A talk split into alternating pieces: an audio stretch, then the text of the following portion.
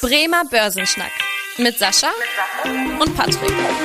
Moin und herzlich willkommen zu einer neuen Podcast-Folge. Mein Name ist Patrick Pech, mit dabei ist auch wie immer der Sascha Otto und wir beide schnacken jede Woche in diesem Podcast über ein spannendes Börsenthema. Und heute haben wir auch mal kein konkretes Thema für euch mitgebracht, über das wir sprechen, sondern wir schnacken einfach mal drauf los, was aktuell so an den Börsen anliegt, ja, was in der Wirtschaft so gerade los ist und so bekommt ihr auch mal das Gefühl, mit welchen Themen sich jetzt auch die Anleger und die Börsianer beschäftigen, die jetzt auch täglich da Gelder anlegen oder Gelder verwalten, weil genau das sind auch die Themen, die quasi in den ganzen Wirtschaftszeitungen und zum Teil auch in irgendwelchen Börsenbriefen sind. Und da haben wir auch ein paar Themen für euch mitgebracht und ein paar Themen kommen hier äh, auch äh, spontan eventuell noch dazu.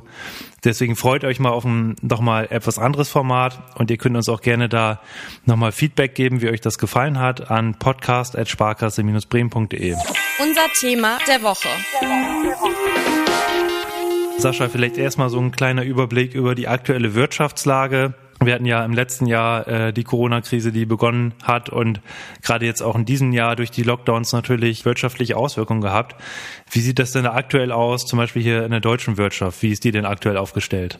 Ja, recht gut. Also wir haben momentan die Situation, dass tatsächlich immer mehr Optimismus kommt. Nicht mit der gleichen Dynamik, wie wir es zum Beispiel in Amerika haben. Da ist ja schon wirklich fast schon Euphorie. Hier in Deutschland ist so ein bisschen äh, der Anstieg äh, ähm, über zum Beispiel die Einkaufsmanager-Indizes und auch in der Form ähm, ansteigend und zeigt auch ein gutes Bild auf. Und auch der IFO-Geschäftsklimaindex zeigt in der Form einen sehr, sehr schönen Anstieg an. Also es sieht einfach so aus, dass die deutsche Wirtschaft wieder optimistischer nach vorne blickt und man einfach ein Stück weit sagt, okay, das, äh, das Vertrauen ist definitiv da. Aber wir Deutschen sind halt so ein bisschen zurückhaltender und nicht so richtig euphorisch. Ähm, das zeigt sich auch bei diesen Zahlen natürlich ein Stück weit weiter. Aber man sieht einfach auch wieder, es fängt wieder an, sich zu normalisieren und das kommt auch sehr gut bei den Entscheidern in der deutschen Wirtschaft so an. Genau, du hast ja jetzt schon so ein paar Sachen genannt. Einmal den Einkaufsmanager-Index und den IFO-Geschäftsklimaindex. Das sind halt so ganz berühmte Messungen, wo man einfach schaut, wie es der Wirtschaft aktuell geht.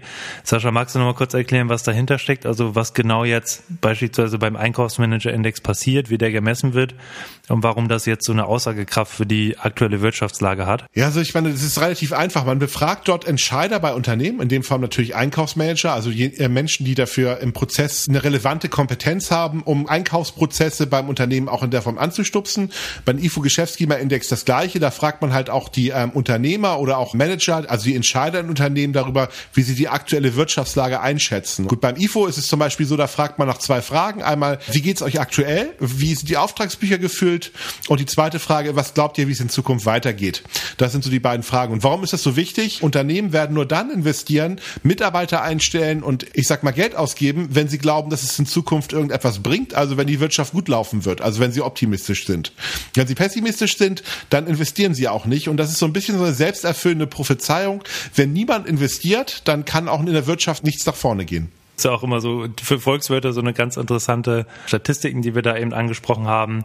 Und da sieht man ja auch, dass, äh, wie du schon gesagt hast, dass hier aktuell eine ganz gute Wirtschaftslage ist. Und was natürlich auch immer so ein bisschen ein Indikator ist, ist ja der Arbeitsmarkt, wobei der natürlich immer so ein bisschen hinterherhinkt. Also eher so eine Art Spätindikator ist. Und da sieht man auch für Deutschland hier eigentlich auch ja aktuell eine ganz gute Beschäftigungslage. Und auch jetzt im Juni ist dann die Zahl der Arbeitslosen weiter zurückgegangen. Die Arbeitslosenquote ist gesunken von 5,9 auf 5,7 Prozent. Also auch hier äh, erfreuliche Daten. Und was man halt auch sagen muss, dass jetzt die Arbeit, äh, die Kurzarbeit weiter zurückgeht, die jetzt durch die Corona-Zeit aufgebaut wurde. Wobei man da auch sagen muss, aktuell haben wir noch, das kommen immer recht spät die Zahlen, aber im Stand April immer noch über zwei Millionen Personen, die Kurzarbeitergeld beziehen. Und wenn man das zum Beispiel mal mit der Finanzkrise aus 2008, 2009 vergleicht, da sieht man ja auch, da hatten wir in der Spitze 1,5 Millionen Kurzarbeiter. Und das zeigt schon, dass selbst jetzt, wo es wieder wirtschaftlich besser ist, die Corona-Krise auf dem Arbeitsmarkt deutlich stärker durchgeschlagen hat.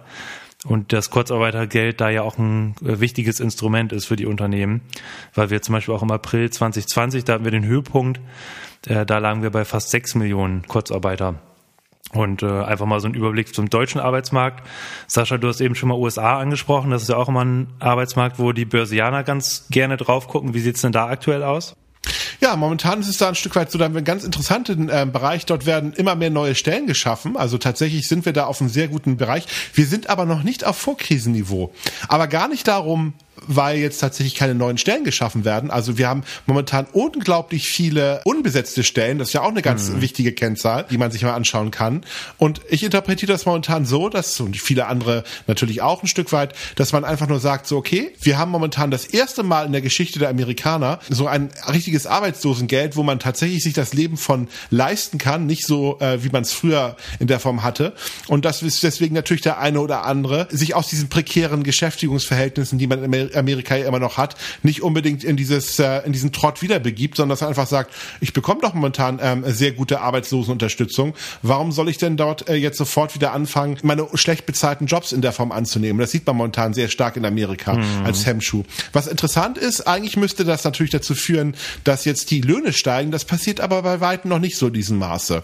Und das beruhigt die Börse wieder ein ganz bisschen, weil es nicht so viel Inflationsdruck schafft. Und da kommen wir ja gleich nochmal dazu, ähm, was, was, was in den Zinsen macht, warum Inflation so ein wichtiger Faktor ist. Aber das ist momentan so eine der Themen, die die Börse momentan eher beruhigt, dass die Kosten für Arbeit nicht äh, exponentiell stark steigen in Amerika. Ja, genau. Du hast, du hast die Inflation, können wir auch gerne schon mal darauf zu sprechen kommen. Was man ja auch aktuell sieht, also die Ölpreise, die steigen weiter. Ein Ölpreis von über 75 US-Dollar je Barrel äh, der Sorte brennt, also den höchsten Stand auch seit 2018, weil wir halt einfach durch die wirtschaftliche Erholung, die wir eben auch schon angesprochen haben, da eine hohe Nachfrage sehen.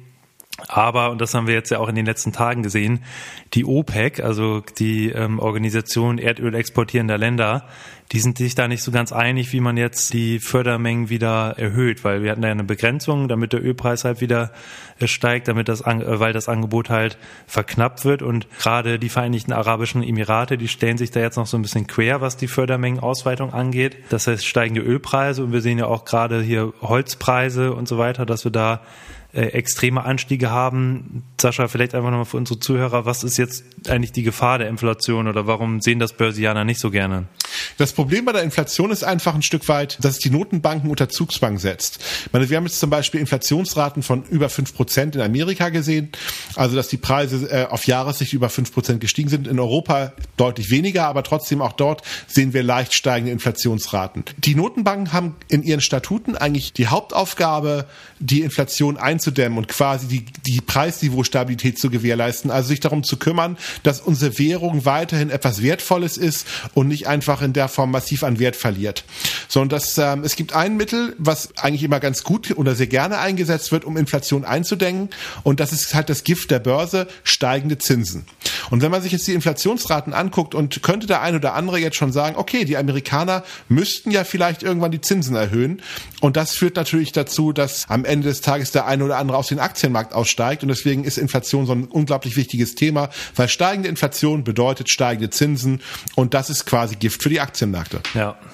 Genau, und da, das fand ich auch ganz, ganz witzig zu sehen, so als jetzt diese Indizes, die wir eingangs ähm, erwähnt hatten, die Einkaufsmanager-Indizes, IFO-Geschäftsklimaindex, als die so stark gestiegen sind, was ja eigentlich erstmal eine positive Nachricht ist. Da kommt man kurzzeitig sehen, dass die Börsen nachgaben. Also zum Beispiel der DAX hat auch in der Folge nachgegeben nach den positiven Zahlen, weil halt einfach dann wieder so eine Sorge kam vom Überhitzen der Wirtschaft, dass jetzt die Wirtschaft sich zu schnell erholt und dann halt dadurch die ähm, Geldpolitik angepasst werden muss. Also ähm, eigentlich so das Schreckensgespenst der Börse. Wenn ich nochmal reingritschen darf, ich finde, das ist nochmal ein ganz wichtiger Punkt. Ich finde, man kann da tatsächlich sehr gut dran sehen, dass sich die Realwirtschaft und die Finanzwirtschaft und die Börsen hm. sehr stark voneinander abkoppeln. Weil diese Logik an der Wirtschaft, eigentlich müsste man ja so ein bisschen das Gefühl haben, oh ja, es läuft gut in der Wirtschaft, die Unternehmen verdienen gutes Geld, das müsste doch zu steigenden Kursen führen. Hier genau der umgekehrte Faktor, weil man einfach natürlich jetzt diese Wirkungskette ein bisschen weiterdenken muss. Man muss an der Börse immer mal auch so ein bisschen über die Ecke denken, also ein bisschen über Bande spielen, wenn man genau erklären möchte, warum das ein oder andere nach oben geht. Mhm. Weil ganz, ganz viel basiert auch auf der Frage, was erwarte ich denn?